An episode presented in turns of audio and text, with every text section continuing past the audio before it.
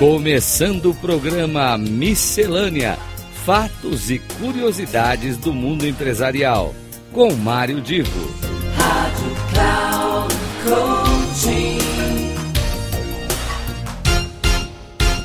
Alô, alô, meus queridos amigos da Rádio Cloud Coaching. Aqui é Mário Divo, começando agora mais um Miscelânea. Hoje trazendo aqui um tema muito interessante, eu diria bastante atual, tanto para quem é professor, como para quem é aluno, como para quem é líder e desenvolve trabalhos e palestras e cursos à distância.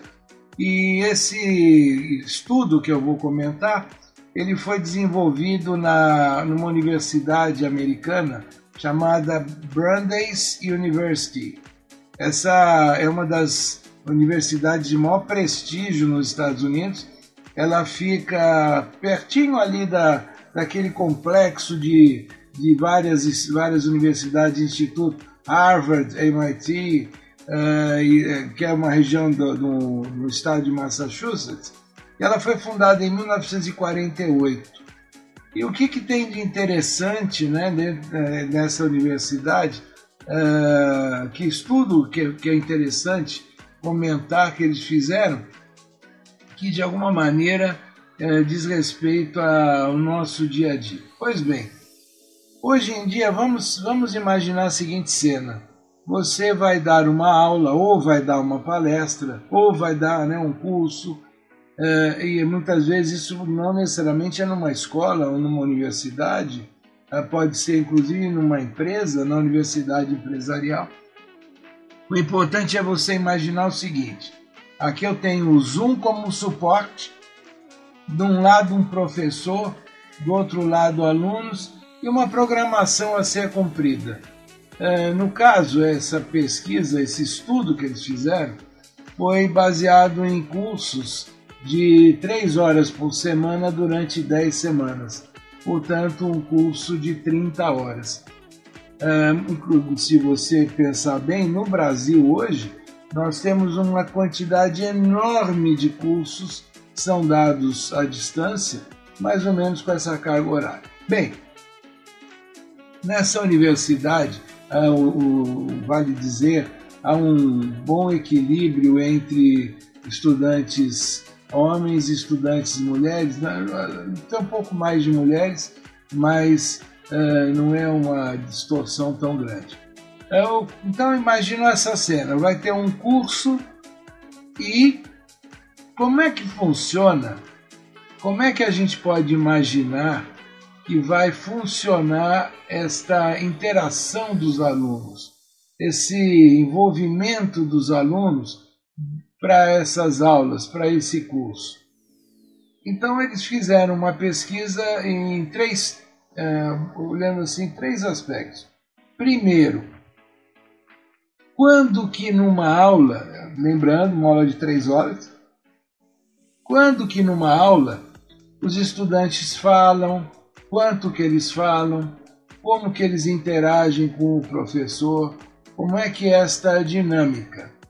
Então note aqui, o que se está verificando é a participação dos alunos, quantos falam, quando falam, quanto tempo eles falam, e aí é, a gente tem como resultado ah, um detalhe interessante. Esse, essa pesquisa foi feita em um curso de estratégia.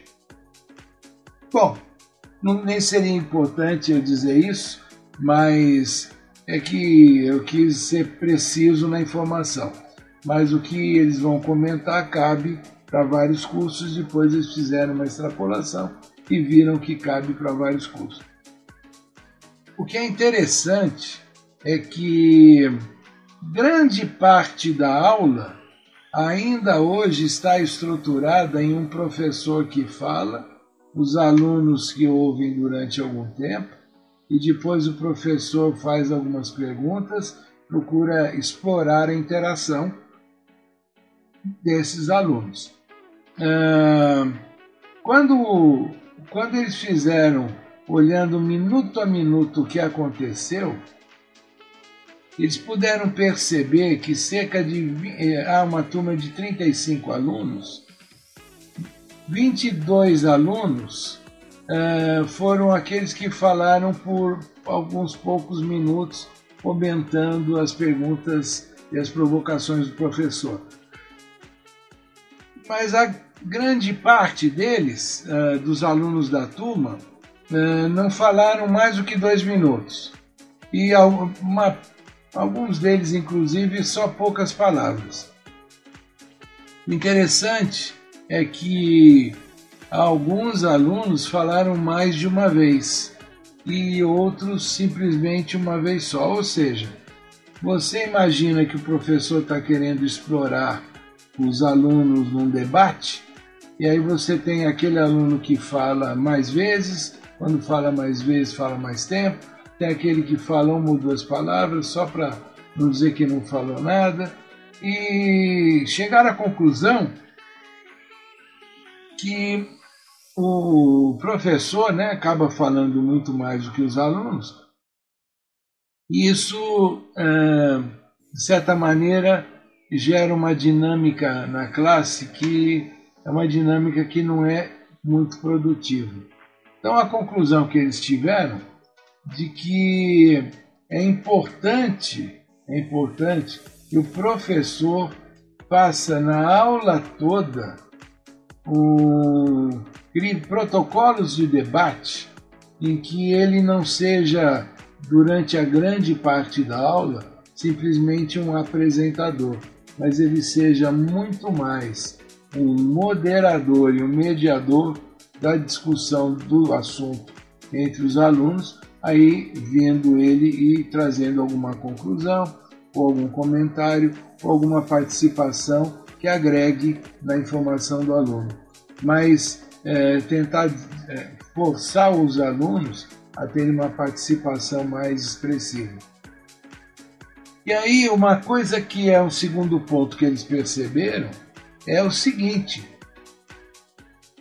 há alunos que se sentem um pouco intimidados, às vezes é por razão de, de idioma, às vezes é, a pessoa vem de um outro lugar, de um, não, não tem uma facilidade de fala, às vezes é uma questão até de gênero. A, a, a menina mais tímida, o, o rapaz mais é, desinibido, ou vice-versa. E então, a, o que, que acontece? Você não tem um equilíbrio na turma é, exatamente por conta de é, essa coisa de inclusão dos alunos se sentirem inclusos numa turma e aonde as variações demográficas e as características de cada um acabam não sendo relativizadas. Então, a conclusão é: nós temos como professores, como instrutores, como apresentadores, palestrantes, nós temos que fazer uma provocação e tentar criar um clima de que todas as vozes elas têm o mesmo grau de, de influência e de importância, é, independente das opiniões e da, das experiências que cada uma das pessoas estiver compartilhando. Nesse caso do, do, do estudo, né, é, que foi feito lá na, nessa universidade americana, é, eles, eles começaram, eles puderam comprovar é, que existiu e conseguiu existir um equilíbrio entre a fala de homens e mulheres em algumas aulas e para alguns temas. Para outros temas isso não aconteceu. Inclusive, particularmente, houve uma das classes em que os homens quase que não falaram. É, então, e, em outra classe, uma participação bem abaixo das mulheres. Então, os professores têm que ter muito em mente o tema, a provocação, a pergunta que vai ser feita e nessa dinâmica tentar fazer com que todas as vozes sejam ouvidas e, e tentar inclusive quebrar um pouco a timidez de cada um dos alunos que, por qualquer razão, estiver participando pouco.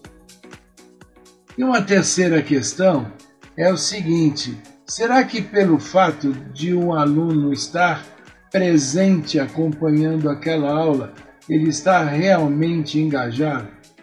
Ele está realmente envolvido com o assunto? Aí eu posso dizer que, obviamente, a conclusão, eu não preciso nem me perder muito em termos de tempo, o que acaba acontecendo é que sempre há e sempre haverá alunos que estão ali simplesmente com a, o físico presente perante uma câmera acompanhando uma aula à distância, aparecendo a imagenzinha dele no Zoom, e, mas ele, ele mesmo está fazendo outras coisas. Para evitar isso, é que o professor precisa é, explorar perguntas e os alunos estarem é, meio que na expectativa de serem chamados a qualquer momento para darem alguma opinião. É, você que, de novo, é professor, até você que é coach e muitas vezes coach de carreira e que trabalha com estudantes ou trabalha com grupos né, de, que, que estão tentando uma mudança de carreira e que estão fazendo algum curso, vale a pena você prestar atenção nesse estudo. Ele foi publicado pela Harvard Business Publishing, tem uma seção de educação, e essa Harvard ela fica a coisa de 20 quilômetros, 30 quilômetros da universidade é, que eu citei, essa universidade americana que fez o, essa pesquisa, a Brandeis University. Então está é, tudo ali no mesmo pacote. E esse software que foi usado é um software que é muito recente e permitiu então ajudar a delinear uma maneira melhor de aqueles professores e instrutores que estão organizando um curso, que vai ser um curso com é, 24, 20, 30 horas, com algumas sessões semanais, em que ele pode explorar a conversa dos alunos, criando uma nova dinâmica, todas as vozes vão ter o mesmo peso, mas ele precisa provocar e trazer assuntos e criar essa dinâmica. Como é que ele faz isso? Obviamente ele vai precisar ter um, um primeiro um, se preparar para que não seja um mero apresentador de conteúdo e também se preparar porque vão vir surpresas nesses debates e o professor vai ter que estar certamente preparado também para poder responder coisas que ele não havia imaginado. Aqui é Mário Divo, espero que esse tema tenha agradado vocês e agora a gente passa a esperar a sua presença no próximo Miscelânea e também me acompanhando nos outros trabalhos que eu desenvolvo aqui na Cloud Coach, seja na plataforma com as postagens ou seja aqui na rádio os podcasts. Um grande abraço e até mais.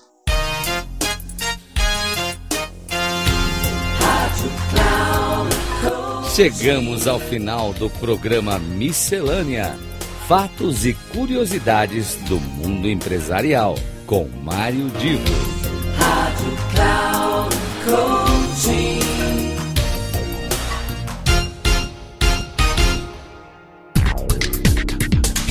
Ouça Miscelânea: Fatos e curiosidades do mundo empresarial, com Mário Divo.